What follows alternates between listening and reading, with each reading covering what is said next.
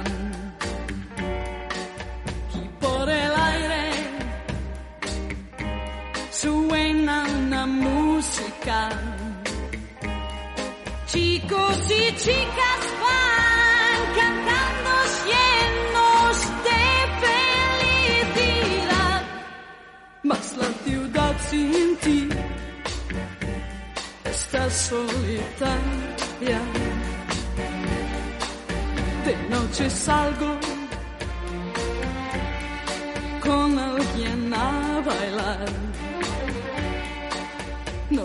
Abrazamos, pero todo sigue igual.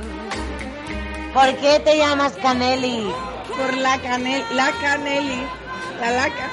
¡Ay, la Mi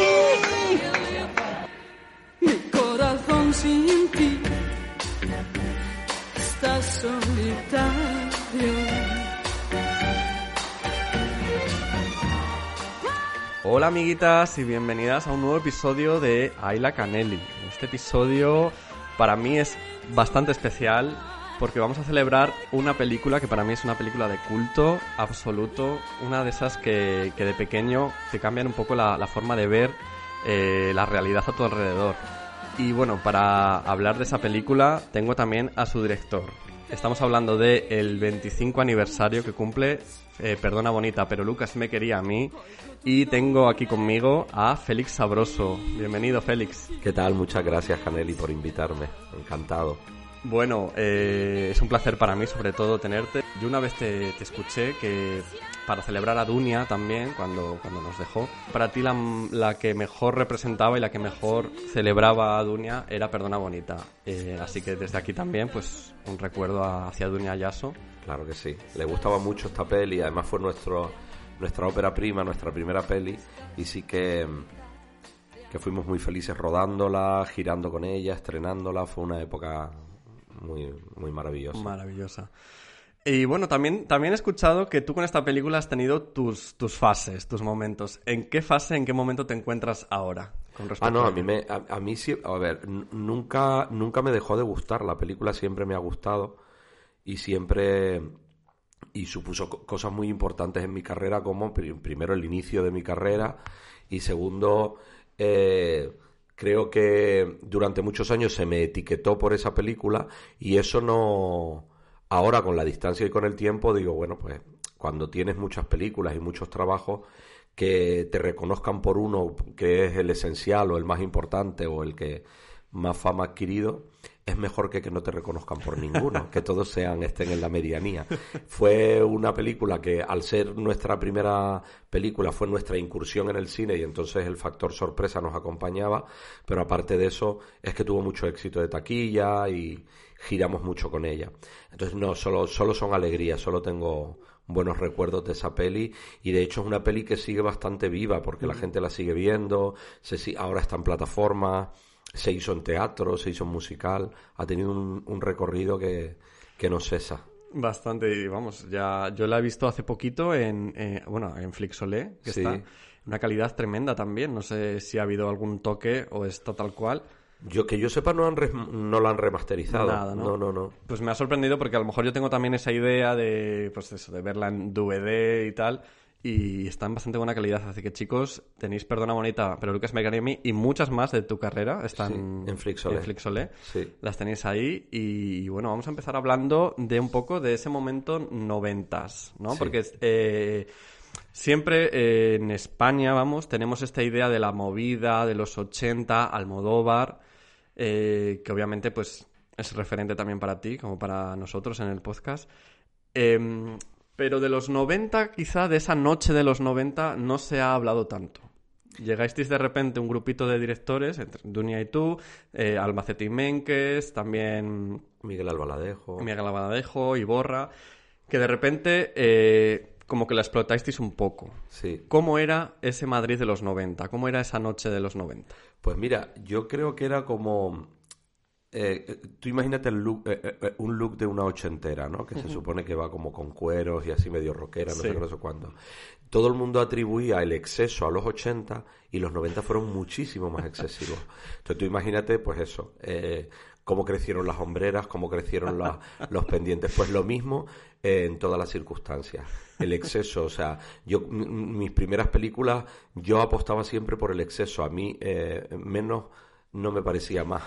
Entonces, eh, y lo mismo pasaba con la noche, salíamos mucho, eh, nos drogábamos mucho, nos drogamos mucho más en los 90 que en los 80.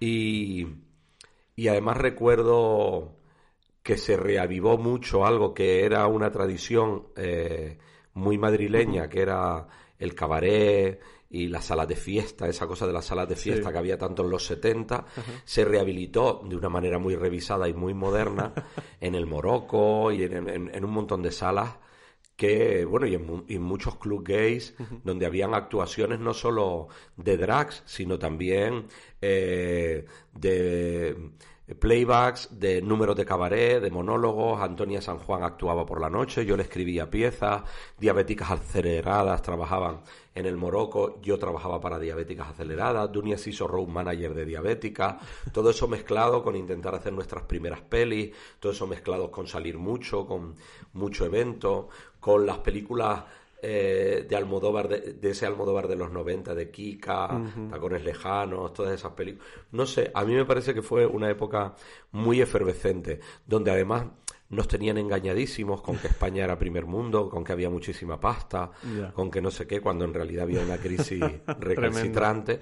Pero bueno, estábamos a gusto en esa mentira del exceso. Es un poco el momento de feliz en la ignorancia, ¿no? Exactamente, sí, sí, estuvo, estuvo bien. En ese momento decidís eh, hacer vuestra primera película, como tú dices, que sería Perdona Bonita, pero antes quiero preguntarte por Fea. Vale, muy bien. ¿Qué es Fea? FEA es una maravilla. FEA es una experiencia. Cuando llegamos a Madrid, eh, nosotros empezamos eso. A, a- yo empecé de guionista en televisión y luego hacíamos cabaret con Antonia, con Diabéticas, con otros grupos de cabaret. Eh, yo como guionista, Du- Dunia dirigía cosas y tal. Y de repente eh, se nos planteó la posibilidad. Yo escribí el, el guion de FEA y dijimos, venga, vamos a rodarlo sin dinero, con el apoyo de buenos amigos y todo eso. Y empezamos a involucrar a un montón de gente, a través de diabéticas aceleradas que, que vivían un momentazo en Madrid en los 90.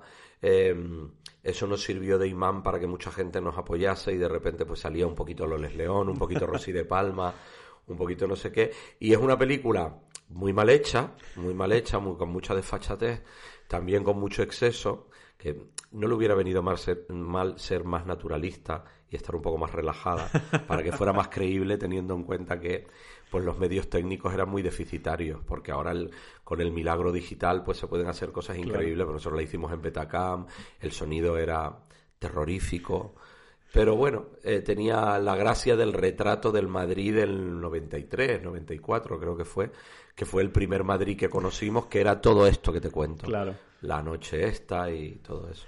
¿Y habría alguna posibilidad de, de un reestreno o algún, de forma de ver esta... La verdad es que, mira, eh, la gente no me cree cuando, di- cuando digo que yo no la tengo. ¿Qué dices? No la tengo. O sea, esta película la, la realizó Tony Batista, que es un, un chico que era novio de Dunia. Y, y tiene él, creo que tiene él la Betacán. La verdad que hemos perdido contacto, hace mucho tiempo que no hablamos. Y yo no sé si, si hay algún DVD en mi casa. Creo que a- a- hay gente por ahí que tiene copias. Hay gente por ahí que tiene copias. Voy a rebuscar, porque a lo mejor tengo un DVD en casa. Yo a ti te la dejaría ver, pero te va a defraudar muchísimo. Bueno, hombre, a ver, entiendo...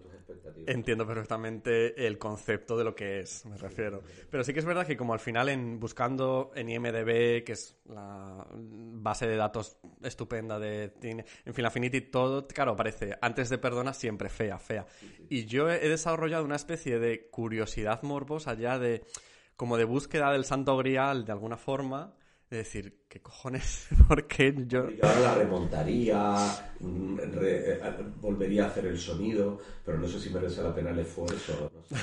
Eh, bueno, sí, siempre merece la pena, mentira, retiro esa frase, pues merece la pena eh, por la gente que se involucró. O sea, nosotros teníamos tuvimos ahí el apoyo de un equipo incondicional que trabajó sin cobrar y de uno de muchísimos actores, algunos ahora han hecho carrera y otros no, otros no han seguido. Desaparecieron. Pero Yo siempre, fíjate, tengo este, tengo también este punto, lo comentaba con Juan Flan, de hecho, cuando estuvo aquí en el podcast, que, que no sé si, bueno, tú obviamente lo conoces, es amigo tuyo. Hablábamos del ese libro que él cuenta que ha escrito sobre, sobre la- la- el plan travesti y que él no tenía, tenía ese momento de que no sabía si publicarlo, si no. Y yo, yo siempre se lo he dicho, digo, es, es un momento, es un testimonio de algo que ocurrió que si tú mismo, que eres el que lo vivió, no lo deja, se pierde. claro. Y entonces, esto que me cuentas también al final de Fea es ese Madrid de ese mm, años principios de los 90 efervescente, que yo creo que también al final sí que merece la pena, sobre todo dejarlo como testimonio, ¿no? Quizá para nuevas generaciones. Alguien, alguien heredará ese libro y lo publicará. no, lo que pasa es que, eh, eh, bueno, el plan travesti fue una época también gloriosa. Claro. gloriosa. Yo no sé exactamente cuándo empezó, pero fue a finales de los 90. Fue, creo que lo- las fechas son 2002-3 a 2006, más o menos, si no me baila... A mí me encantaba. Me gustó, a mí cuando el plan travesti lo que más, más, más, más me fascinó fue cuando lo, lo hacían en el Anoite. Lo- Los, primeros plan travesti. Los primeros, los, los Sí, originales, ¿no? sí, sí.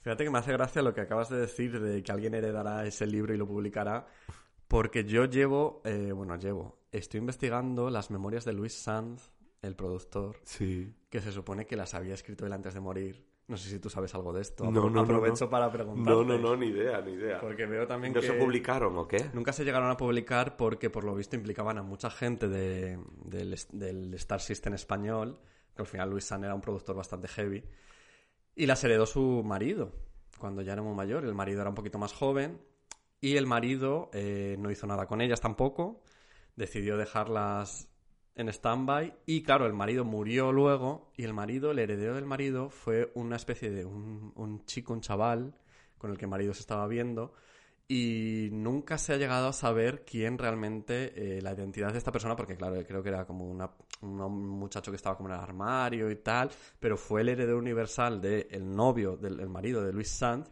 y las memorias del cine español, que es así como se han, es como un poco ya leyenda, ¿no?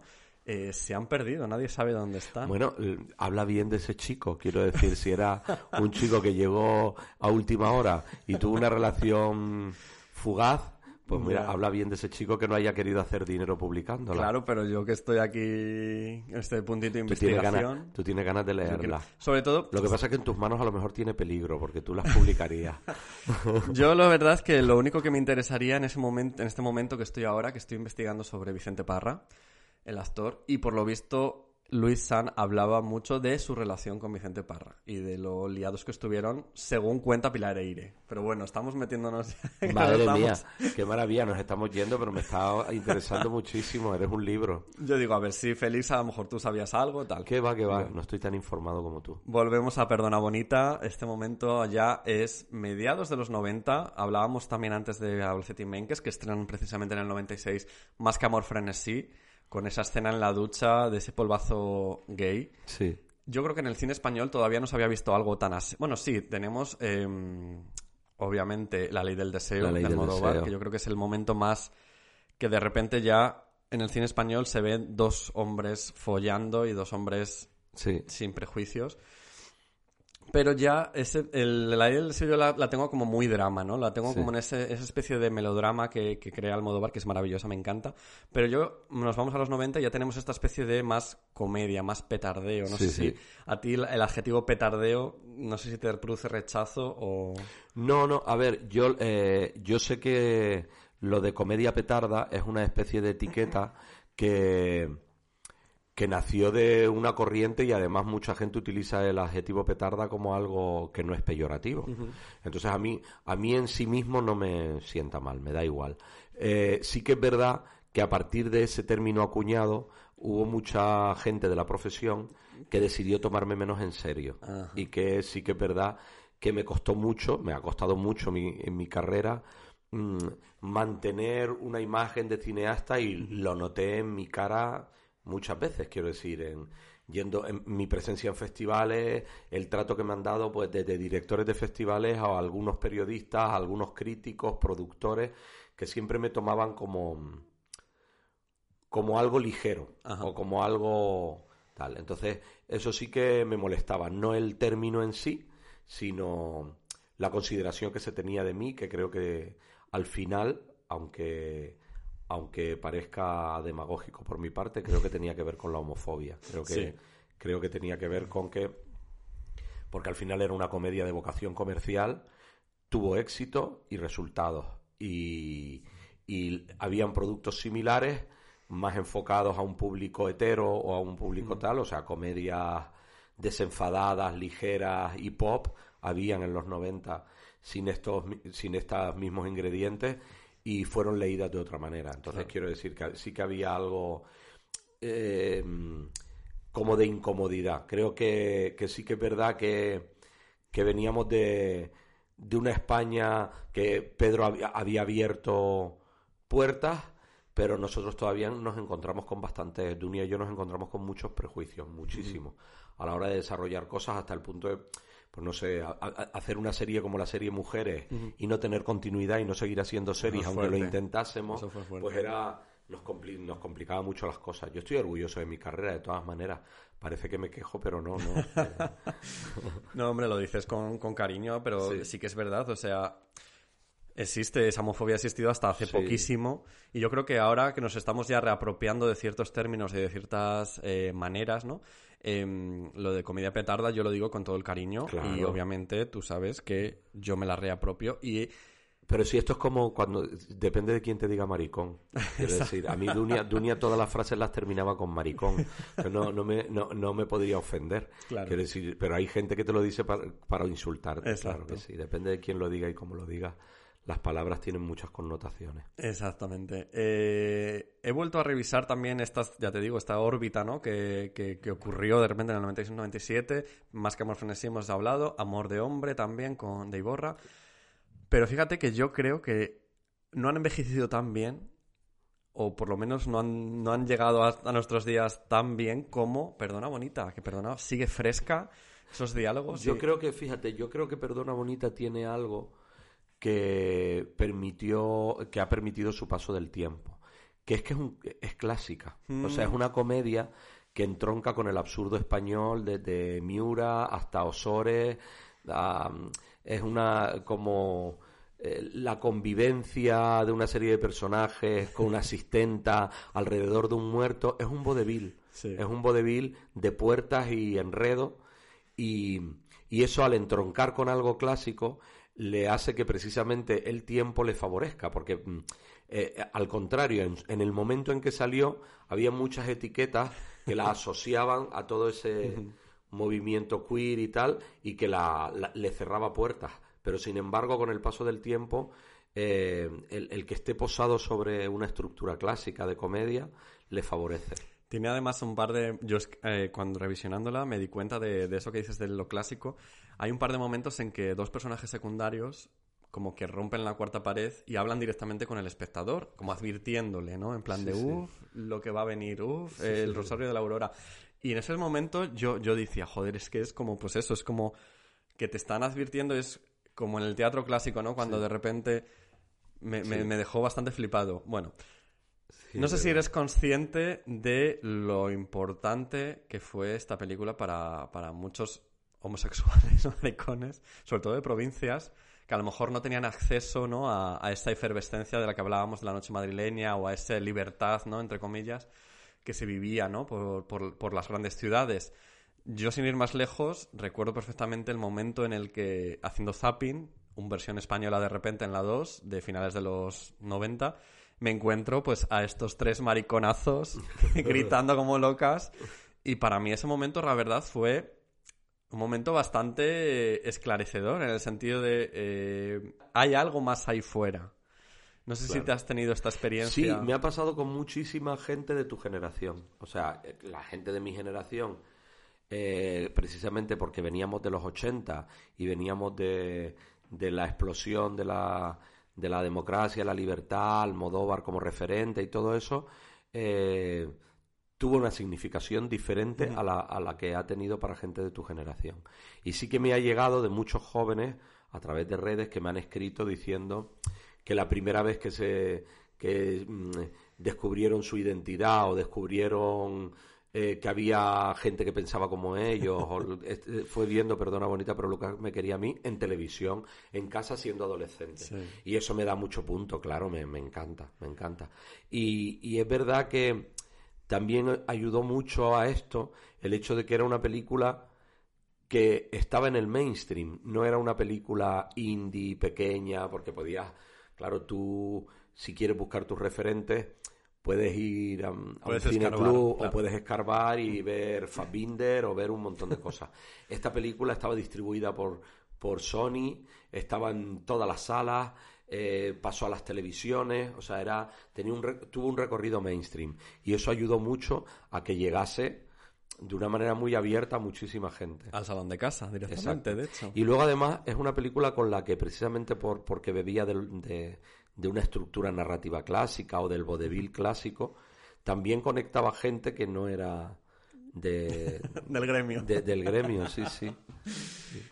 Eh, tenemos eh, esta declaración de intenciones, que es el título ya, que, me, que a mí me encanta. Perdona, bonita, coma, pero Lucas me quería a mí. Y además, al empezar de... Lo primero que vemos es la presentación de los personajes, como si fuera un poco la tribu de los Brady. Entonces es ya que vamos a ver... Es como una declaración de que vamos a ver una comedia, que vamos a divertirnos, pero luego el trasfondo va- realmente es bastante trágico. No sé cómo jugabais vosotros con, con estos dos géneros tan opuestos. Bueno, nosotros sabíamos que estábamos haciendo una comedia divertida y queríamos divertirnos y divertir. Queríamos divertirnos en primer lugar, de verdad que era una época en la que queríamos pasarlo bien haciendo cosas, pero pero sí que todas las comedias, todas la- las comedias que funcionan están posadas sobre una verdad o, y- o- o sobre una realidad más amarga. Normalmente, cuando te diviertes con un personaje en comedia, ese personaje está sufriendo un conflicto. Si no, no hay manera de, de, quiero decir, normalmente gente que está tocando fondo, gente que le ha ido mal, gente que la han abandonado, gente que hace el ridículo, gente que ha perdido algo. Entonces, siempre que siempre la comedia empieza en un drama. Y Dunia además siempre lo decía esto, decía, bueno, nosotros nos tomamos en serio una historia, la desarrollamos, desarrollamos el perfil psicológico de los personajes que queremos que jueguen con la historia y luego ya la vamos La vamos adornando sí, como si fuera como si fuera el aditivo final de chistes y de situaciones divertidas, ¿no? Hablemos también del casting. ¿Cómo es este cast de, de actores, además, que estaban empezando casi todos? mm, Ya eran conocidos porque también habían estado haciendo cosas en el mainstream. Y, y este sex symbol que es Alonso Caparrós. Sí. bueno, pues mira, eh, tanto Jordi Moya como Pepón Nieto eh, no ya habían hecho cine y estaban en un, en un buen momento, estaban arrancando sus carreras, pero ya habían, pues Pepón Nieto salía de días contados, Jordi Moya había hecho también un par de películas interesantes y, y fueron elegidos muy desde el principio, nos gustaban sus sus tonos interpretativos para los personajes. Roberto Correcher sí que lo vi en teatro independiente y me encantó y también entró muy directamente. Pero en el caso de Alonso Caparrós hicimos, abrimos casting y Dunia se enamoró de él viéndolo en el programa de María Teresa Campos por las mañanas.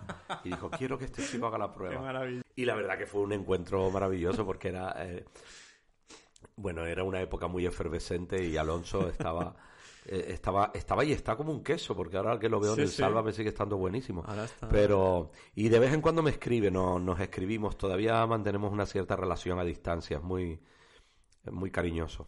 Que guay, ¿no, ¿no habéis pensado hacer una especie de reunión o reencuentro de... Alguna vez mm, bromeamos con la posibilidad de hacer una película que fuera 25 años después, el re- que después de asesinar a Lucas, esta gente ya no vuelve a juntarse y de repente deciden volver a unirse y deciden reencontrarse o se reencuentran por cualquier motivo y, y la lían otra vez. Y Alonso Caparrós me decía, tenemos que hacerla, tenemos que hacerla. Digo, pues si tú estás muerto. Así que no sería bueno, él podría aparecer en flashbacks, pero claro, en flashbacks tendría que aparecer joven. No, es muy complicado con Alonso. Bueno, ahora con A el- no ser que no lo hubieran matado, que ya eso sería ya un poco mm, Difícil. escándalo en el plató. Hablemos de Esperanza Roy. ¿Cómo llegáis a, dar con ella? ¿O era una de estas decisiones que decís, queremos tenerla? Eh, sí, no, nos apetecía mucho la Roy, nos apetecía mucho la Roy. Y apostamos por ella desde el principio. Lo que pasa es que, jolín, a mí la, la única pena que yo tengo con Esperanza Roy es no haber trabajado más con ella. No haber trabajado más con ella. Eh, porque fue una experiencia alucinante trabajar con ella. No solo porque sea una actriz estupenda, sino porque era una mujer tan moderna de coco y tan divertida y, y te contaba unas anécdotas y te contaba unas cosas y además eh, de todo, de la revista, de, de los años de la censura, eh, de, de París, de cuando de, de- de todo, de, todos sus años, de todas sus experiencias, de todas sus épocas, es una mujer con una visión tan moderna de la realidad y, y- y tan interesante que fue toda una experiencia, no solo rodar con ella, sino irnos de gira con ella. Yo tengo un, un sinfín de anécdotas divertidas compartidas con ellas que te morías de risa porque era un maricón. Era, un- era y es, vamos, estoy hablando en pasado Se nota, porque, se nota que- porque hablo del momento vivido con ella, pero vamos, sigue... Eh, además, acababais, mira, voy a dar un salto un poco tal, pero eh, acababais Los Años Desnudos, que es una de vuestras películas también, eh, dedicándola a todas las mujeres que viviendo la transición, que cada una de ellas tiene una, merece una película, decíais. Y yo creo que Esperanza tiene un peliculón detrás de, de ella. Totalmente, totalmente. No, su vida fue, ha sido un recorrido maravilloso. Además, una tipa de verdad de- con un coco muy moderno en una España. Eh, eh, eh, ella era una mujer adelantada a su tiempo, ha sido una mujer adelantada a su tiempo siempre y ha sabido manejarse con la realidad. Un- Una tipa muy inteligente y muy talentosa. Me sorprende ya, aprovecho que he abierto el, el- el momento Los Años Desnudos, que no contaréis con ella para un cameo, aunque fuera en, en la película. Pues mira, eh, sí que nos pasó una cosa, es verdad que podría haber estado en algún cameo. Nosotros teníamos para ella un personaje en El Grito en el Cielo y ella decidió no, No hacerlo. no hacerlo porque ella leyó El Grito en el Cielo y le encantó y nos dijo, yo tengo que hacer de María Conchita Alonso, ese personaje, o sea, de Miranda Vega Sí, la protagonista. porque ese personaje es para mí. él, eh, tiene números musicales, actuó, canto, presentadora de la tele, tal, no sé qué. no- Y yo en ese momento no lo vi porque yo buscaba una actriz más joven, Claro. pero. eh, y María Conchita Alonso está maravillosa y ha sido también una experiencia maravillosa conocerla. De hecho, ahora está rodando en, en Málaga y en unos días para venir a Madrid y hemos quedado para cenar con Ah, María. Conchita. Pero pero um, en su momento no lo vi y yo le, le- le ofrecimos el papel que hace Carmen Balaguer, de la madre de María Pujalte, de la madre prostituta Sí. con María Pujalte, que a mí me parece que hubieran hecho una pareja maravillosa y que lo hubiera hecho muy bien, pero a ella le dio mucha rabia que le ofreciera ese papel y se enfadó mucho y me dijo, no, no, no, yo si no hago Miranda Vega, no tal y no sé qué. Esto yo creo que lo puedo contar porque... Porque incluso, mira, para favorecer que, que parece que cuento un critiqueo, diré que, si hubiera vuelto a hacer la película, a lo mejor hubiera. La hubiera dado- con. Sí, le hubiera dado Miranda Vega a, a Esperanza Roy, que hubiera sido un gran truperío. Pero bueno, no fue así. Y luego, eh, Esperanza no estaba muy por la labor de hacer mucho cine años Mm. después. Estaba tranquila, hacía algo de, hacía algo de teatro, pero estaba ya al borde de, de dejar de trabajar y de ocuparse de su marido. Y, Ujú. y ya- Hablamos- y luego, claro, papeles pequeños como cameos y tal, ni se me ocurrió ofrecerle cuando a mí me parecía que el personaje de la madre de la prostituta era un personajazo, que estaba muy bien, pero a ella no, no le pareció. No le pareció. Lo decía sobre todo porque además en el- los años desnudo hay un momento del rodaje en la cárcel, es el momento carne apaleada total, que ella Total. era la protagonista. Sí, sí, Entonces hubieras, no sé, con yo me encantan esas bobadas que, que, que nadie más entiende a lo mejor de repente en la sala. Claro. Y digo, joder, es que ahora de repente aparece Esperanza haci- haciendo Claro. de la, de la Y mira- guardia, y por mira ejemplo. que pensamos en muchas. Quiero decir que sale Susana Estrada. Susana Estrada, que está estupenda. Y, que inc- incluso eh, nos reunimos con alguna más que no quiso. Pero. ¿Cuál, cuál? Victoria Vera. Victoria. Vera. Que a mí me encanta Victoria Vera. Sí. Lo que pasa es que ella no se sent- Yo lo entiendo, ¿eh? Entiendo perfectamente el estigma que sufrieron por todo eso del destape y todo eso, y lo que tuvieron que luchar en una España de machismo recalcitrante para seguir siendo, y Victoria Vera fue una mujer que trascendió de eso, haciendo mucho teatro y, y entrando en unos como en círculos intelectuales, con Paco Umbral, etcétera, etcétera. Pero, pero, entonces, claro, de repente hacer un cameo en una película sobre el destape como que no le ponía, Ya. no le ponía. Y, y me dijo que no, vamos, nos reunimos, tomamos café con ella y todo, pero no. Es una pena cuando personajes así tan icónicos, quizá, ¿no? O que a lo mejor nosotros pensamos que son icónicos, no tienen esa visión de ellos mismos, ¿no? De no son tan... No, no se, to- se toman muy en serio, yo creo. Le Sí. pasa, por ejemplo, lo que me estás contando ahora, por ejemplo, yo creo que hay dos que, que son... que si se tomaran menos en serio y abrazaran el personaje mediático que son, eh, sería la bomba, por ejemplo, a la Pantoja. O sea, imagínate la Pantoja que de repente cogiera las riendas de, de todo lo que se habla de ella y todo, y dijera, pues ahora voy a hacer yo la serie de mi vida. ¿Sabes? Imagínate. Claro, le, le falta distancia para eso porque, claro, básicamente todo lo que vive lo sufre. Y es personaje porque lo sufre. Claro. O sea, si dejara de sufrirlo para reírse de ello, se convertiría en una especie de broma. O de... No es capaz de distanciarse de eso, obviamente, es muy complicado. Y es verdad que hay mucha gente que se esfuerza por no... Eh, el- el- nuestro oficio tiene algo muy curioso y es que al final, eh, por ejemplo, eh, yo he, he ido haciendo dramas intimistas como La Isla Interior o no sé qué y muchos pueden pensar, pero ¿por qué no tira más de De el comedia. comediógrafo que es? Perdona bonita, pero Lucas me quería a mí. Yo lo he combinado, o sea, yo he, he seguido haciendo una comedia afín a mi discurso en la comedia, con obras de teatro como La Gran Depresión, o La Última Tournée, o El amor está en el aire, y luego eh, he ido haciendo otro tipo de cine, porque es lógico que si te dedicas a un oficio creativo, quieras asumir el riesgo de no parecerte siempre a ti mismo, Claro. de, de probarte en cosas diferentes. Y yo creo que eso les, les pasa algunas veces a las artistas cuando nos fascina una faceta de ellas, pero ellas quieren dar y brindarte otras facetas porque de esas, precisamente porque la dominan, ya están cansados. Claro. Es verdad que es inteligente poder asumir eh, cuál es tu éxito y explotarlo por más tiempo, es verdad, eso es inteligente. Pero también es lícito intentar probarte a ti mismo en otra forma. Eso es verdad. También, bueno, la Pantoja en Supervivientes fue un peak bastante fuerte, la verdad. No, no, eh, la Pantoja eh, es un personaje mm, maravilloso. O sea, quiero decir, las cosas que han pasado con esa señora, mm, con quién se casó, con quién se lió, mm, en su paso por la cárcel. Cada paso ha sido eh, enterrarla en vida y ha vuelto a resurgir como la ave fénix, apareciendo en un reality o, o presentando. Eh, es verdad que, que de todas maneras el recorrido es azaroso, pobrecita. Pobrecita, es para no levantar cabeza. Yo siempre con mis amigos comento que sería muy guay que una cadena pues hiciera un- una especie como de The Crown, la serie de, de la reina de Inglaterra, pero con la Pantoja, que fuera cantora y que cada temporada fuera una década. De pues los 70, la boda de Paquirri, todo ese momento que empieza ella. Luego los 80, Encarna Sánchez, tal. Bueno, sí, eh, eh, el problema es que no Que ya no. ellos mismos no lo Ella no permitirían. por la labor. No. Bueno, volvemos a Perdona Bonita. To- todos los aledaños tienen que ver. La verdad es que sí.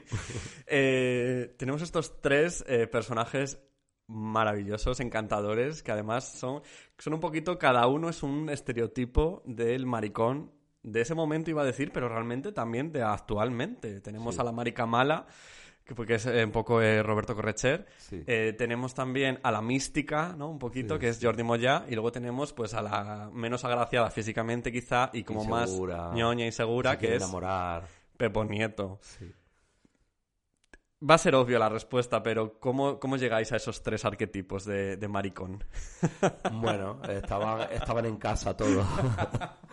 estaban en casa todos. Yo he sido un poco los tres.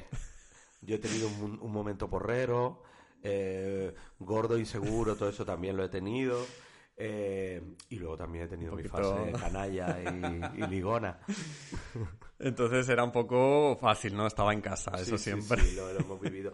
Es que nuestra a- a- Dunia decía siempre en las entrevistas, ay, porque mm, os comparan con el cine de Almodóvar, por tal, por la temática queer, por eh, no sé cuánto, por la estética pop, por no sé cuánto, no sé qué, y Dunia decía, no es nuestro cine el que es almodovariano, nuestra vida es almodovariana. Nosotros somos, formamos parte de, un- de esa corriente y de esa forma de vivir la realidad.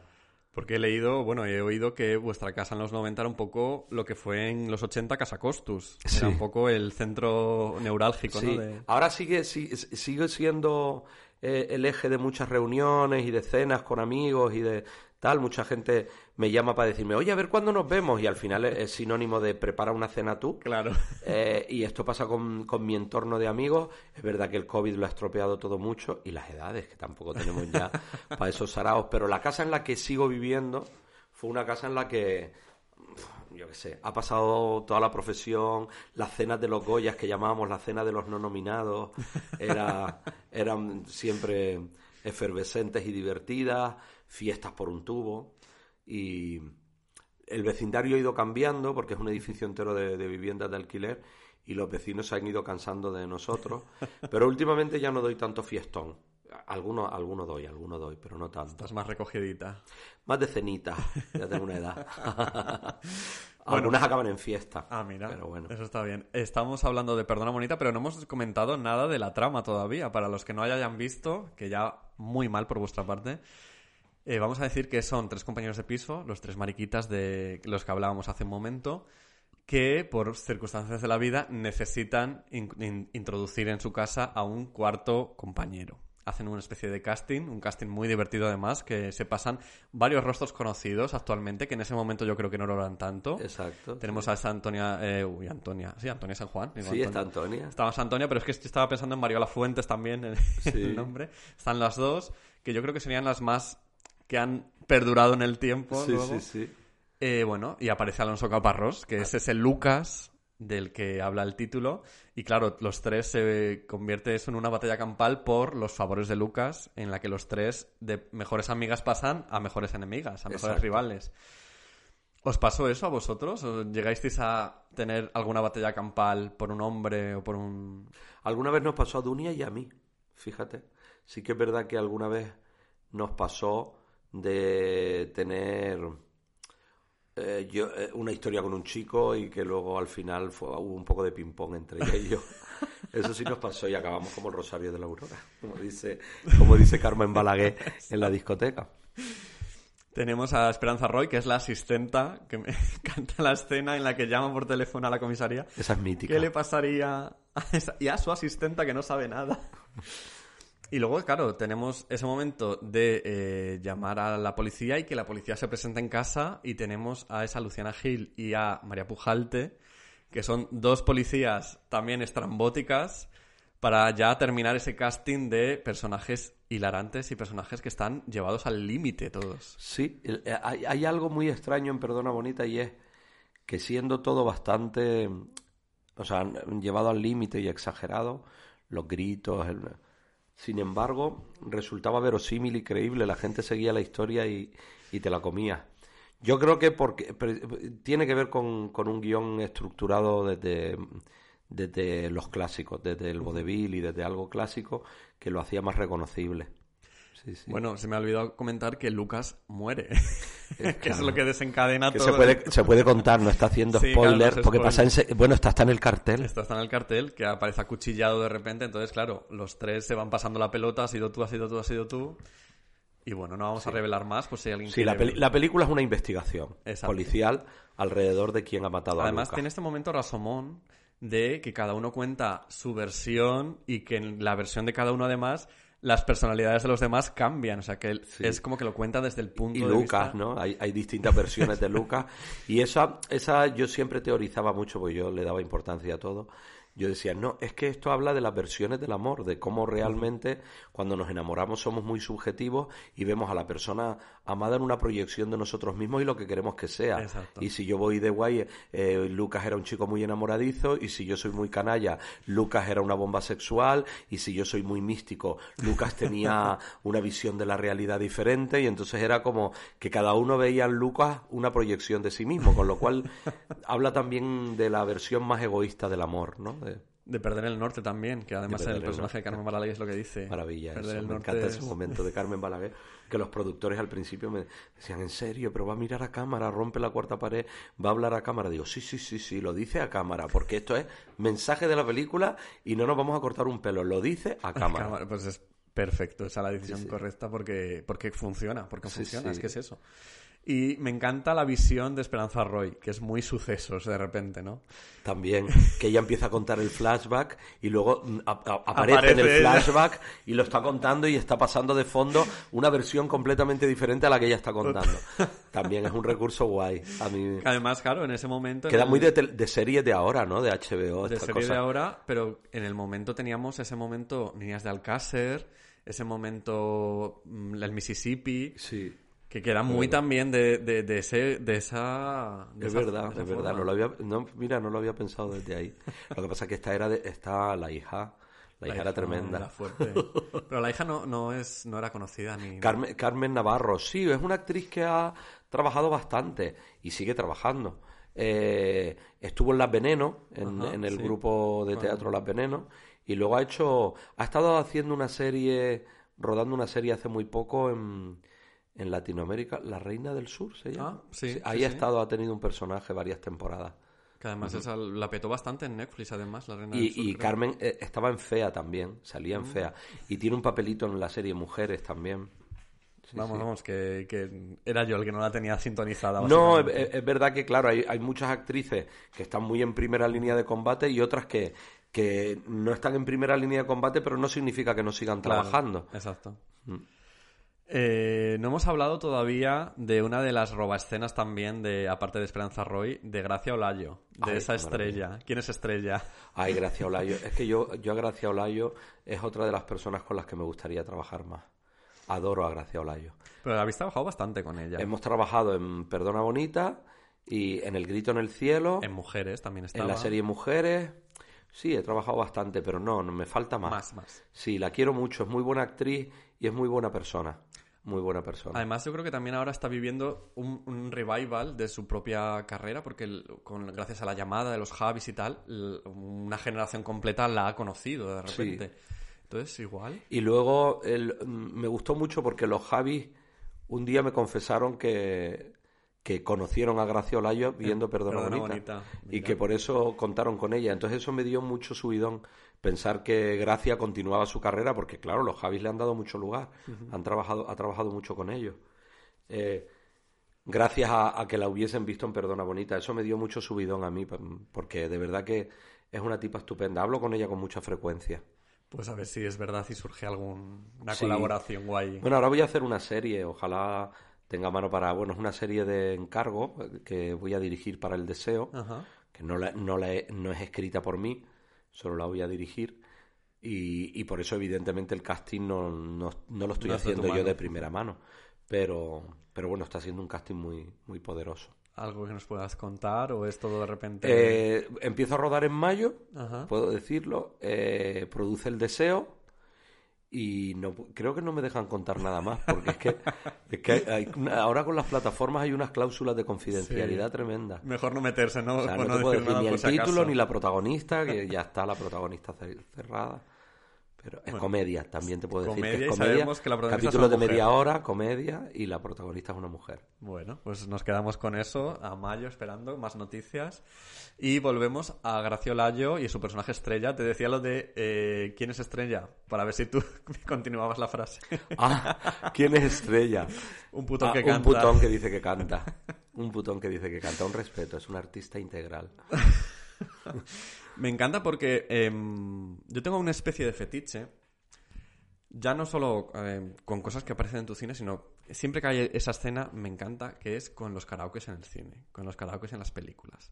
Y siempre que hay una karaoke en una película, para mí esa película ya, mínimo, merece mi, mi atención. En esta película hay karaoke, que además Sí. Estrella al principio se queja muchísimo del karaoke y de los señores mayores del inserso que están por ahí. Pero al final, fíjate que termináis con esa canción, que será la que termine también el podcast hoy. Eh, y aunque ella se supone que está cantando, porque Estrella es una artista que dice que canta, le añadís el momento karaoke al final. Sí. Luego en Mujeres su personaje también tiene un momento karaoke, no sé si lo recuerdas. Es verdad, sí, sí, sí, sí. Porque en el bar hacían karaoke las chicas Claro. y tal. Y ella canta por Luz Casal o no. Mira, me pillas ahí, no lo recuerdo, pero No me acuerdo qué canta. la pregunta es, ¿tenéis también vosotros algo así con el karaoke? ¿Cuál es vuestra relación con...? Bueno, sí que es verdad que algunas veces nos llevaron a karaoke en... O sea, íbamos con amigos a karaoke en Madrid. porque Cuando sales de noche y, y acabas frecuentándolo todo. Y algunas veces la noche acababa en un, en un karaoke. En uno que estaba... En Mostenses, En. Mostenses y el otro... Y había otro que estaba... ¿Cómo se llama la calle de la comisaría? Esta que baja, que también había uno ahí. Hemos ido a karaokes con amigos. Pero... Y luego... eh, nos gustaba mucho, por ejemplo, cuando estrenamos Perdona Bonita, pero Lucas me quería a mí en el festival en Tokio, Ajá. los japoneses nos llevaron a un karaoke también, que claro, Dunia y yo decíamos, "¿Pero ¿qué coño? Y estaban muy empeñados todo el grupo del festival, que eran todos japoneses, que Dunia y yo cantásemos, que Dunia y yo cantásemos. Y claro, en toda la librería que tenían allí en un karaoke japonés no había nada en español. Con lo cual nos tuvi- cantamos por Deborah Harry, cantamos la de Tidies, Hide and Holding On. Porque no había manera, claro, de cantar en japonés. Luego ya se volvieron locas a cantar en japonés porque eran de esos karaoke japoneses que están en un edificio y es una habitación muy pequeña. Estábamos allí sentados todos. Que además es un poco cultura japonesa también, que Sí, lo, sí. lo dice el personaje de Chostre, Sí, me cago en el japonés que inventó el karaoke. Yo fíjate que fui a estrenar la película al Festival de Cine este de, de Cine Gay en Tokio y Dunia y yo no reparamos en todo lo que decía esta sobre los japoneses, el japonés que inventó el karaoke y el no sé cuánto y el no sé qué. Y claro, eh, cuando ya vamos a proyectar la película y todos los del festival llevaban dos días tratándonos tan bien, dije yo, Dunia, lo del karaoke. Dice, hostias, es verdad. No, no, no, no, no nos dimos cuenta, pero les hizo muchísima gracia. Claro, les encantó. Os fuisteis de gira entonces con... Sí, eh, lo, lo bueno que tiene hacer una película de temática gay es que eh, tú le pegas una patada a una piedra y salen tres festivales de, de cine gay. Hay festivales de cine gay en donde mm, no te imaginas. Entonces, claro, eso nos permitió viajar, nos permitió viajar. Estuvimos en muchos sitios. Luego estuvo la película en muchos festivales donde ni nos invitaban y iban porque eran festivales muy pequeños. Pero estuvimos en, en sí, en- viajamos un montón. En Miami, en Nueva York, en Londres, en Tokio, en muchos sitios gracias a, a Perdona Bonita, pero Luca me quería a mí. Y la película, por lo visto, estuvo en un cine aquí en, en Madrid todo un año entero. Un año entero, sí. Eso fue una cosa un poco eh, como mítica, porque también como muy... Bueno, eh, que nos dio mucho subidón. La película generó tanto interés en un... eh, en un público concreto que fidelizó a todo el público gay y todo eso y como Madrid es chueca porque ya Madrid es chueca Madrid se podría llamar chueca directamente eh, y, y viene tanta gente de visita para vivir chueca que de Exacto. repente un cine, uno de los de los que está en Princesa, de los Renoir, una sala de los Renoir, mantuvo en sesión golfa los viernes y los sábados por la noche. Perdona bonita, pero Lucas me quería a mí. Todo, to- bueno, duró exactamente 12 meses, Joder. eh, un año entero. ¿Y vosotros ibais, solíais hacer Íbamos, una eh, eh, aparición? a- habíamos, bueno, alguna noche sí que fu- fuimos o, o fuimos con algún amigo y tal, y luego había mucha gente que la veía, o sea, que la veía repetidamente, o sea, Ah. como que era una parte del momento de su noche, ¿no? Que, pues yo qué sé, lo típico, que te, te vienen unos amigos del pueblo y se van a quedar en tu casa, pues te las llevas a ver Perdona Bonita, a cenar y luego te las llevas a bailar a, a, a Chueca. Pues sí, planazo total. Sí, sí. ¿Cómo vivisteis vosotros el éxito que tuvo la película en el momento?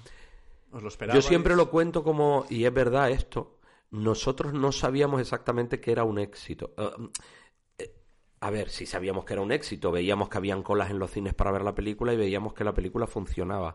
Pero no pensábamos que fuera algo extraordinario al hecho de los 90, siendo jóvenes, estrenar nuestra primera película y tal, pues pensábamos, claro, El grito en el cielo fue un fracaso. Y entonces ahí ya sí nos dimos cuenta de que Perdona Bonita fue un éxito. Pero en el momento en que estrenamos Perdona Bonita, lo vivimos como, ah, qué bien, pues nada, está gustando, pero ya lo sabíamos, es que es muy graciosa que la película. Pero no lo entendíamos como algo excepcional. Claro. Pero No, bueno, no. ver, supongo que ver en la fachada de la FNAC Eso sí, el cartel de Perdona Bonita eso moló muchísimo. movería algo por dentro. Nos dio muchísima rabia cuando lo quitaron, porque era molaba mucho. Mira, ¿sabes lo que más me gusta? Es que eh, la Plaza de Callao para mí es un es mi lugar en el mundo. O sea, no mm, siempre me, me fascinó Callao, porque representaba todo lo que yo soñaba de Madrid. Yo venía mucho a Madrid de niño porque mi padre era madrileño, entonces nos traían a Madrid una vez al año para ver a mis tíos o dos veces al año.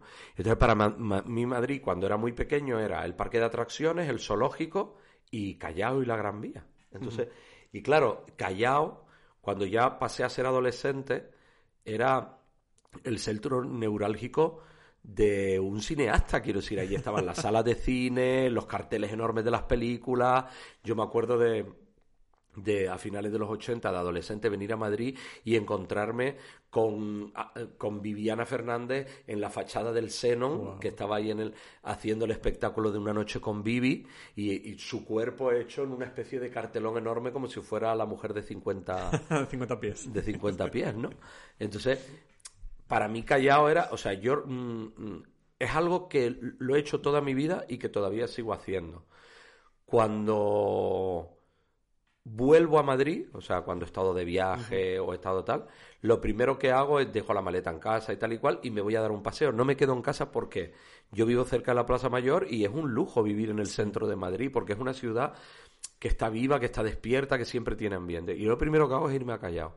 Entonces, que pusieran ese cartelón enorme de la película en Callao me dio mucho subidón, me, me encantó. Como un punto de decir, hemos Me llegado, encantó. ¿no? Sí, Aquí sí, estamos. sí. Aquí estamos, sí, sí. Eh, hablamos un poco del legado también. Decías antes que había sido adaptada a teatro. Eh, ¿Fue aquí en España la adaptación o me suena que fue también en Argentina? Fue en España y en Argentina. En Argentina hicieron una adaptación de la obra de teatro en teatro simplemente y en España lo que se hizo fue un musical. que lo montó Israel Reyes, no sé si conoces a Israel Reyes.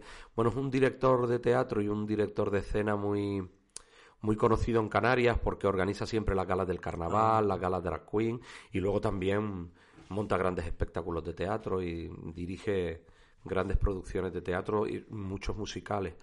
Y la verdad es que a mí me sorprendió gratamente porque me pidieron los derechos para hacer la versión musical y cuando vi el musical me encontré con un musical que habían contratado a un, a un músico que había, había hecho musicales y no, no es que metieran canciones conocidas, había algunas ráfagas a lo mejor de Rafael Acarrao o de no sé qué, pero compusieron letras y músicas contando la, Qué guay. la película y, y molaba, estaba bien hecho. Y se estrenó en Madrid, o sea, se hizo gira en Canarias, pero luego se estrenó en Madrid en el Teatro Infanta Isabel, hizo una temporada. Estuvo muy bien, lo hicieron bien. Luego hubo otra compañía, creo que en Cáceres, que montó una versión teatral de Perdona Bonita, pero Lucas me quería a mí, pero no musical, sino un- una adaptación de la, de la película, sí, sí. ¿Te imaginas de repente en un colegio que monten los, los, los niños del instituto, Total, me los de clase de teatro, Me montan Perdona Bonita de Me repente? encantaría.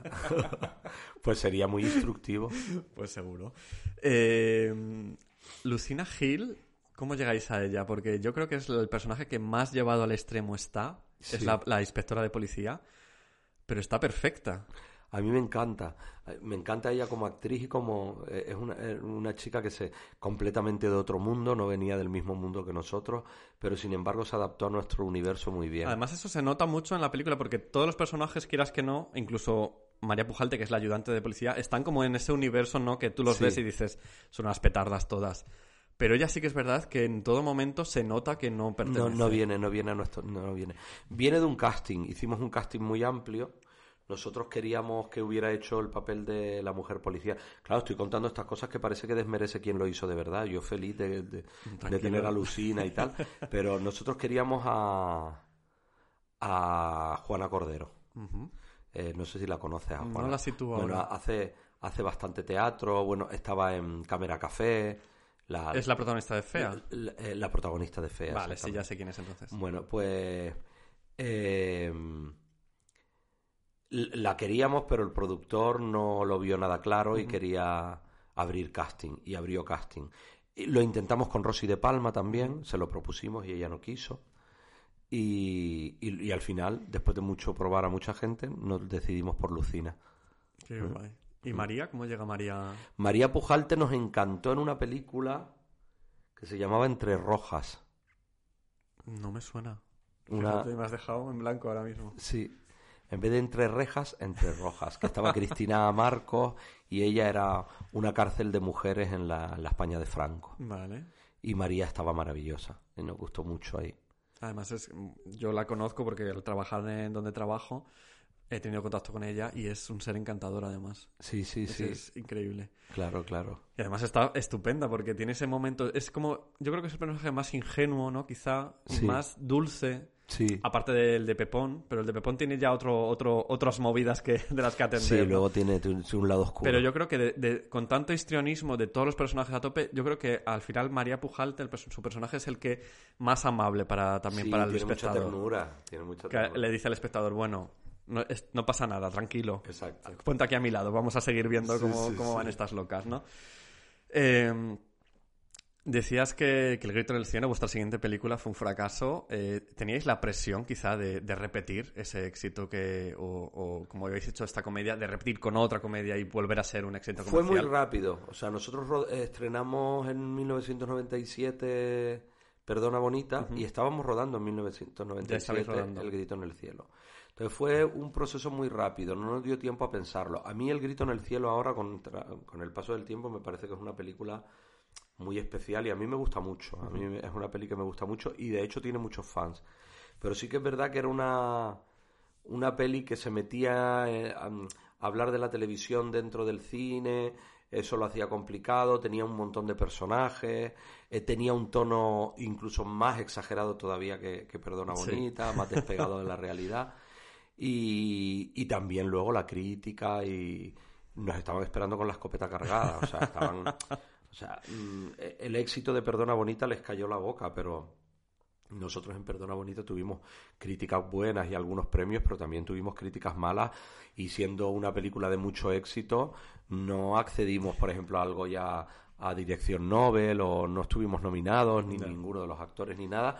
Entonces, alrededor de la profesión y del y del y de la prensa y de los críticos y tal, nos estaban esperando, nos estaban esperando. Tampoco es culpar a todo a- a- de todo al mundo, quiero decir, la película tenía otras complicaciones que la hacían más difícil, ¿no? Claro. Además, fíjate que es el- al final la historia de la tele en el cine se ha vuelto a repetir en, en- en nuestra, en nuestra historia del, cine español. Eh, Alex de la Iglesia hizo Sí. Mi Gran Noche, ¿era? Con Mi Rafael, que era un poco... Yo cuando la vi Mi Gran Noche dije... "Mm". Sí, sí, sí. Tiene este momento que me recordaba mucho al Grito Es, en un poco, claro, una película muy, muy coral alrededor de un conflicto en un programa de televisión mientras se está grabando el programa y que además revienta todo al final. O sea, es, verdaderamente es, parecida. Es sí. parecido. Y hace poquito tuvimos este musical de Rafael Acarrá, no sé si llega, lo conociste, llegaste a verlo, el Explota, Explota, se. Ah, sí, sí, Que sí. también era al final alrededor de un, De un programa, programa. de televisión que hacían con las Sí. canciones de Rafael Acarrá. Eh, tenemos luego Descongélate. Sí. ¿Cómo, cómo, es- cómo se recibe Descongélate? Eh, Descongélate cayó mejor, la crítica fue muy buena y funcionó de taquilla, fue bien. Tuvimos la suerte de que al ser producidos por la productora de, por El Deseo, por la productora de los hermanos Almodóvar, eh, tuvimos una repercusión en ventas internacionales fantástica. O sea, es una película que se ha vendido a un montón de países y que y que, no sé, yo tengo carteles con letras en griego, en, en todos los idiomas de Descongélate.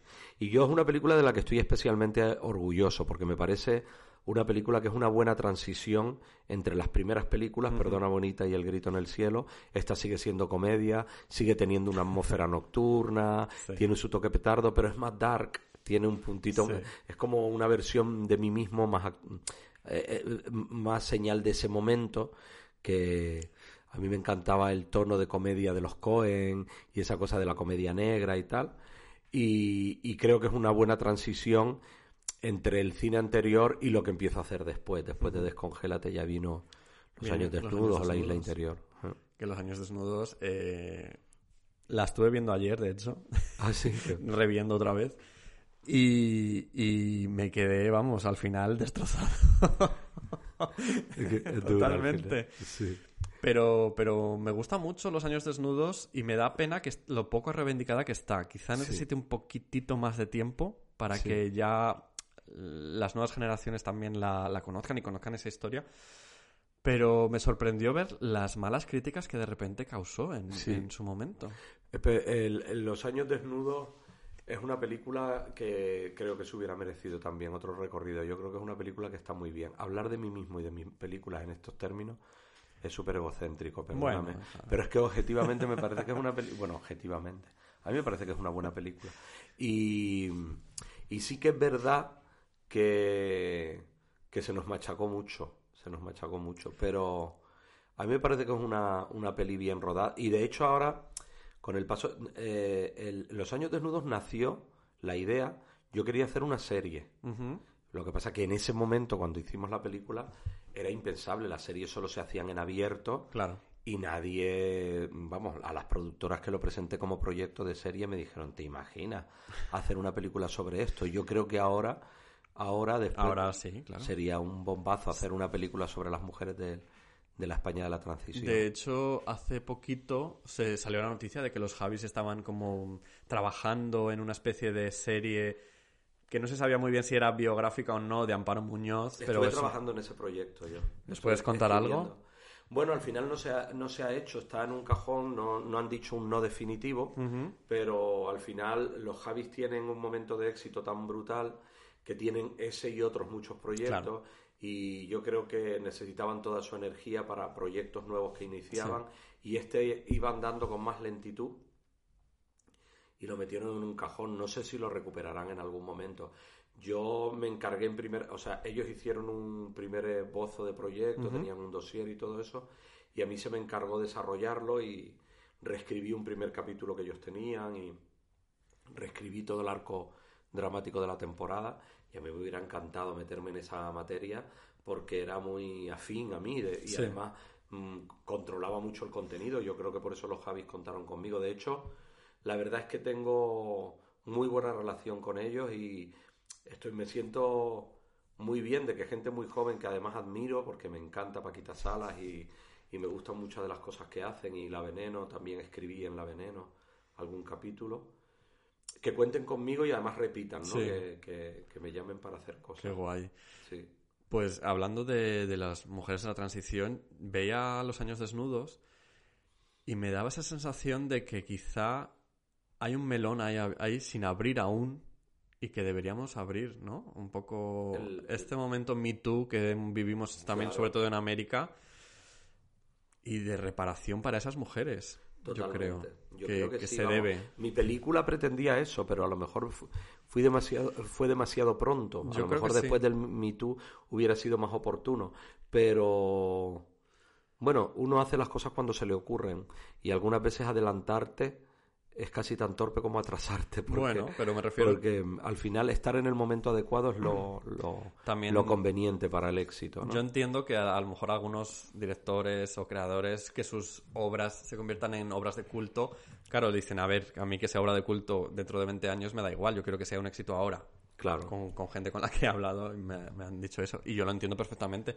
Pero yo creo que Los Años Desnudos está, está destinada a convertirse un poco a tener ese cariz, ¿no? Ahora mismo está, eh, a mí me gustaría que estuviera en más plataformas, porque solo está en Flixolé. Que bueno, que está muy bien, porque además ahora Flixolé puedes acceder a través de Amazon y tal.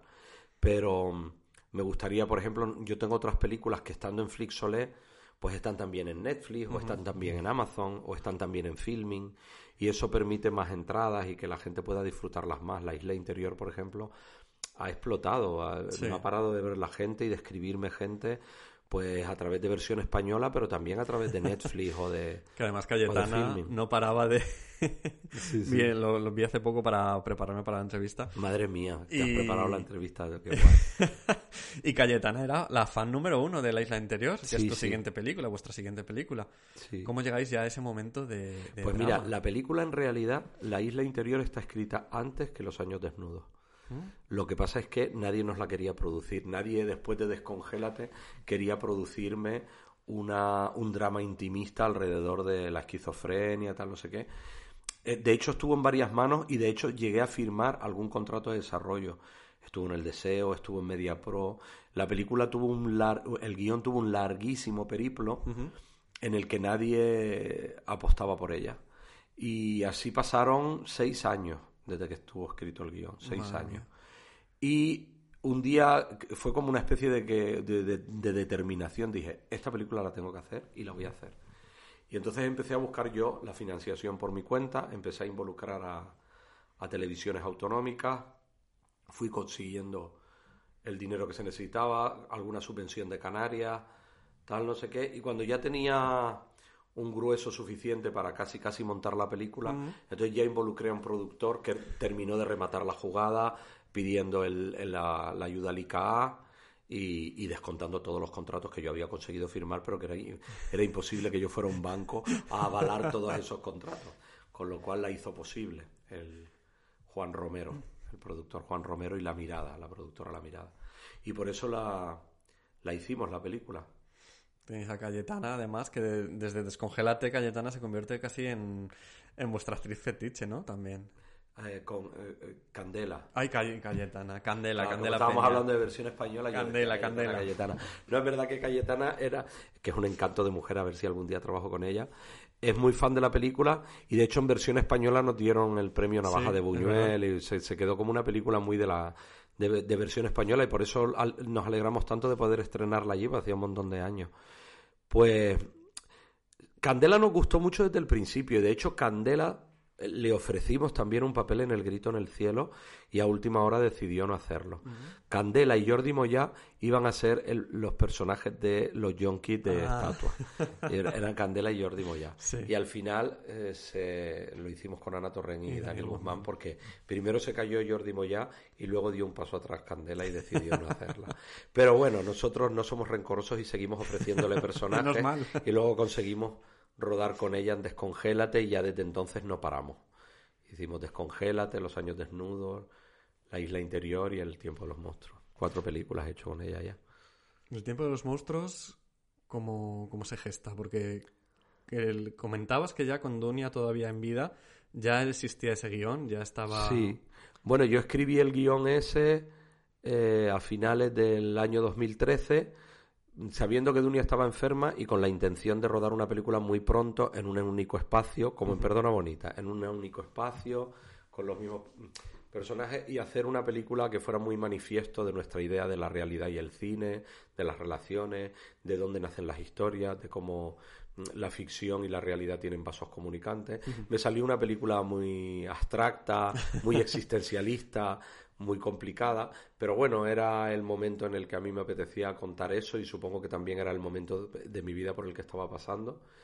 Y surgió hacer el tiempo de los monstruos. Dunia falleció tristemente sin poder abordar el rodaje de esta película y se convirtió para mí en una especie de, de deber. Y luego tuve la suerte de, bueno, yo siempre he tenido esa suerte de estar muy apoyado por los actores, de estar muy, de, de- de sentirme muy defendido por los actores que, a los que involucré y que hicieron posible que levantáramos la película con un presupuesto muy, muy, muy bajo, prácticamente nada. Porque digo muy bajo porque los actores no cobraron, yo no cobré, el equipo, nadie, nadie del equipo cobró, solo un productor puso el dinero suficiente para poder levantar la producción y pagar por lo necesario, ¿no? Lo, Claro. lo estrictamente necesario, lo- los materiales, la postproducción, las comidas, las dietas. Era un poco el homenaje, ¿no? A, a Exacto. Por lo menos yo... Era un legado, era una, una forma de hablar de nosotros y de nuestra forma de ver el cine. Yo como fan vuestro, en ese momento, mm, desde fuera obviamente, yo lo viví así. Sí. Ese, ese empeño tuyo de hacerlo y, te- y- y pare- y es, es la sensación que daba, que todos, todos estabais en piña a una, como Fuente Sí, Vejuna, sí, sí. a sacar Había, había también una necesidad por mi parte de demostrarme a mí mismo que podía hacerlo solo, porque yo no había rodado nunca sin Dunia Claro. y había conocido a Dunia siendo muy, muy jovencito. Entonces no necesitaba pensar que podía hacerlo y sabía que si pasaba mucho tiempo podían crecer los fantasmas de la inseguridad, del miedo. Así que me alegro mucho de haberla podido rodar pronto y de haber recibido el apoyo de todo ese casting maravilloso para poder hacerla y bueno, la película yo creo que es una que es una película muy curiosa y es una joya que a, a mí me encanta que exista en mi filmografía una película como El tiempo de los monstruos. Una joyita, una pequeña joyita. Sí. Mm, Desde entonces no ha vuelto, no has vuelto a hacer ninguna película más. No. ¿Tienes algún proyecto? Mm, Bueno, es idea? escribí, escribí, he escrito dos pelis. Una está en búsqueda de financiación por medio de un productor peruano, porque es una historia que se rueda entre. eh, hay una parte en Andalucía y luego una gran parte en Lima, en Perú. Y es una historia que a mí me encanta y que me gustaría poder rodar. Hemos terminado la última versión de guion a finales del año pasado y él está ahora construyendo la, financia- la financiación. Y se titula Te doy mi nombre. Y es una historia muy bonita, la verdad. Me, me encantaría poder rodarla. Y luego es verdad que he estado en fase de desarrollo de algún par de proyectos de pelis con plataformas, pero se hace muy difícil levantar proyectos hoy en día. Y supongo que rodaré en breve. Como ahora voy a empezar a rodar la serie, del deseo, empiezo a rodar en mayo. eh, supongo que después de la serie podré levantar una peli. Ahora estoy escribiendo un proyecto de peli nueva. Bueno, pues, Una, una película que me apetecería mucho ver, hacer. bien. Tengo una pregunta, una duda, que es casi un easter egg de Perdona Bonita. ¿Es la prohibida la que sale en una de las escenas de la discoteca? Sí, sí, sí, sí. Sí, es que eh, era, era el House of Devotion este que hacía en los 90 Dani Panulo y el grupo de bailarines que tenía en House of Devotion estaba David Delfín, Ajá. estaba La Prohibida, estaban eh, intermitentemente Mariola Fuentes participaba también del House of Devotion porque había pertenecido a un grupo de cabaret que dirigía Dani Panulo y Juan Macucarela también. Claro, La Prohibida a mí me ha generado fascinación muy desde el principio. Me encanta la música que hace. Me parece que, que también es un artista que necesitaría más reconocimiento en el mundo de la música, porque creo que sus producciones musicales tienen mucha calidad y sus letras también. Incluso el color de su voz me parece diferente y suena muy bien. Y me parece que cada disco que hace es mejor. Yo creo que le falta dar ese salto, ¿no? A- Sí. Al gran público, entre Eh. comillas, si es que ese salto existe. Porque obviamente los maricones ya la tenemos como una... La diva que es. Sí. De hecho, cada vez que suena baloncesto en la discoteca, eh, la gente se vuelve loca. Pero claro, eh, en ese momento vete tú a tu prima de Cuenca a decirle, esta es la prohibida. Claro. Sí, sí. No, no, a mí me encanta, a mí me encanta. Eh, Eh, una película de la historia del cine que te hubiera encantado hacer tú. Que dijeras, Uf. esta película me encantaría. Pues a mí me gustó, siempre me gustó mucho la Dolce Vita de Fellini, mucho, mucho. Siempre me pareció muy fascinante esa película y además el retrato de esa, de esa Italia, del, de Cinecittà, del, del mundo, todo eso me encantó. Así que cuando Sorrentino hizo La Grande Belleza, me dio mucha envidia. Cuando yo vi La Grande Belleza, vi la Dolce Vita de Claro. nuevo. Y, y todo lo que contaba eh, en La Grande Belleza le daba un poco la mano al fondo temático del tiempo de los monstruos, salvando las distancias, son películas muy diferentes. Pero, pero sí que hay algo del fondo temático que, que cuenta, tiene mucho que ver con, con la crisis de lo artístico, la decadencia de un sistema alrededor de la creación artística, el porqué de nuestro trabajo, la soledad del creador, todo eso está tocado en las dos películas y me dio mucha envidia ver un peliculón como La Grande Belleza. Me, hubiera- me encantaría firmar una película así. ¿Y actor y actriz con los que digas, no he trabajado nunca, pero me encantaría? Incluso si estuvieran ya muertos. En plan, de que te encantaría haber trabajado. Bueno, él. Davis, me encantaría trabajar con Bette Davis. Menuda bruja. Eh, Nicole Kidman me gustó mucho durante muchos años. Ah, Bueno, decir que me gusta Meryl Streep es un tópico. A quien no le gusta Meryl Streep. Es un poco bien en el carnet. Pero ¿no? luego es verdad que he trabajado con bastantes actores que, con los que... Que no esperabas y luego de repente te has Sí, he trabajado con gente con la que me gusta. O sea, me, me gusta trabajar con Candela Peña y he trabajado con Candela Peña. Me gusta trabajar con Antonia San Juan y he trabajado con Antonia San Juan. Con Pilar Castro. Las actrices con las que cuento forman parte de, De tu familia casi. de mi, sí, de- y de, mi imaginario a la hora de, querer trabajar, ¿no? De... Luego hay muchos actores y actrices españoles, algunos incluso que me han dicho, nunca me ha llamado para trabajar y digo, pues no entiendo por qué, porque me gustas mucho. O sea, hay gente de España con la que no he trabajado que, que a lo mejor en un próximo proyecto Exacto, sí. pueda caer. O gente que, con la que he trabajado muy poquito. Por ejemplo, con Carmen Machi yo he trabajado poco. ¿Verdad que He estaba hecho- en el, en en el de Descongélate y en el tiempo de los monstruos. Pero he trabajado poco y me gusta mucho. Con Antonia en realidad no he trabajado tanto tampoco en cine. En teatro sí, pero en cine muy poquito. Y ahora que tú has abierto el melón, por favor, dime qué película de Bette Davis eh, te llevarías a una isla desierta con DVD o con... Claro, Eva al desnudo. Es que Eva al desnudo para mí es el peliculón, pero bueno, muchas, yo qué sé. Eva al desnudo. yo Yo es que también soy bastante... Yo creo que también viene con el carnet, ¿no? Un poco. Con lo de Bette Davis, ¿no? Lo de. Bette Davis o, o. Joan Crawford. Yo soy más de Joan Crawford a veces, ¿eh? Claro, es que Depende del Crawford. estado de ánimo. Me pongo una, me pongo la otra. Pues Félix, muchas gracias por haber venido. muchas gracias a ti. Me, me encanta lo documentado que estás, la buena entrevista que me has hecho. Enhorabuena por tu post. Muchas gracias. Eh, eh, espero poder venir más veces. Claro. Cuando eh, estrene otra cosa. Cuando estrenes otra cosa o hablar de otras bobadas, otras movidas nuestras que ya has visto que, que para conversar tenemos seguramente. iremos pillando confianza, me Claro. soltaré más. Y nada, eh, 25 aniversario de Perdona la Muerte, pero Lucas me quería a mí. ¿Qué le dirías, ya para terminar, a alguien que no la conozca, no había visto nunca la película, para que la vea? Que no se la pierda porque primero se va a, diver- se va a divertir mucho y, va a asistir a un, a un universo que forma parte de una época pero que sigue vigente, que se va a divertir, que, no se la pierda. Pues una película súper divertida que cumple 25 años, pero está más fresca que nunca. La tenéis en Flixolé, si la queréis eh, ver. Y si la queréis revisionar, pues, pues claro que sí, con amigos. Va a dar para, para frases, para risas, para todo. Y nada, muchas gracias de nuevo, Félix. Muchas gracias a ti, un Em, abrazo grande. Muchas gracias a vosotros por escuchar. Me podéis seguir en mis redes, arroba lacanelli en Instagram y arroba lacanelli barra baja en tu- Twitter y arroba ay barra baja lacanelli en Twitter e en Instagram para el podcast, eh, para el- las redes del podcast. ¿Tú, Félix, quieres decir tus redes? Bueno, sí, eh, yo, eh, yo es que no tengo otro misterio. En Facebook y en Instagram me llamo Félix Sabroso. Ahí os espero. Pues ya está, seguidnos, dadle like a todo, como dicen los youtubers famosos. Antes de despedirnos, quería pediros disculpas por eh, los pequeños fallos técnicos con el sonido que hemos tenido. Eh, sobre todo también a Félix, que ha sido gran parte de, su diálogo. Bueno, gran parte tampoco. Pero algunos puntos de, de lo que nos decía pues han- se han visto eh, tocados, ¿no? Eh, son fallos técnicos que, que al final, hasta que no escuchas el podcast, hasta que no lo estás montando, pues no eres consciente, ¿no? De que, de que están ocurriendo. Pero bueno, para que este proyecto siga siendo sostenible y pueda invertir en mejor material y mejor equipamiento, pues cariño, nada mejor que eh, hacerme un coffee. ko-fi.com barra Ayla Canelli, esa es la página de mi coffee.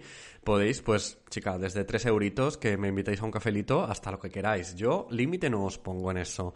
Y para terminar también ya de rematarlo todo, os seguimos con la agenda cultural, cariño. Siempre me decís, muchos de vosotros, de a ver si te veo actuar, a ver si te veo alguna vez de, en plan montada, en la Canelli. Bueno, cariño, pues tenéis vuestra oportunidad. Esta semana me estreno eh, como travesti oficial, podríamos decir, del Barbanarama.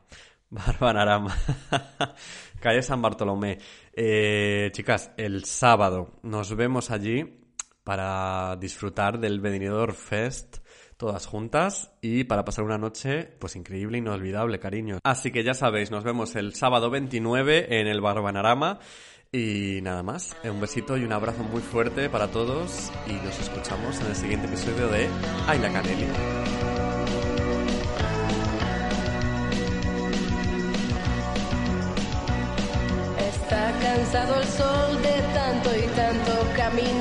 Se le va y se va, se le va y se va. Las sombras de la noche avanzan lentamente sobre mí. Hace frío ya, hace frío ya. Bastaría solamente recibir una caricia para darte a ti mi corazón.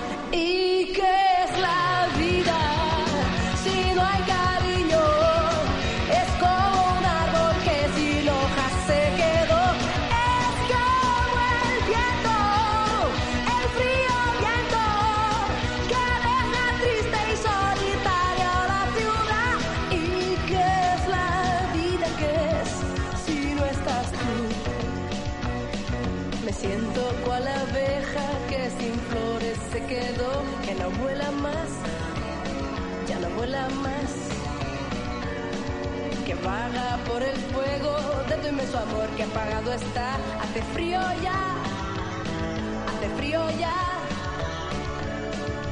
Has borrado la sonrisa que mis labios florecía y tú sabes bien que no volverá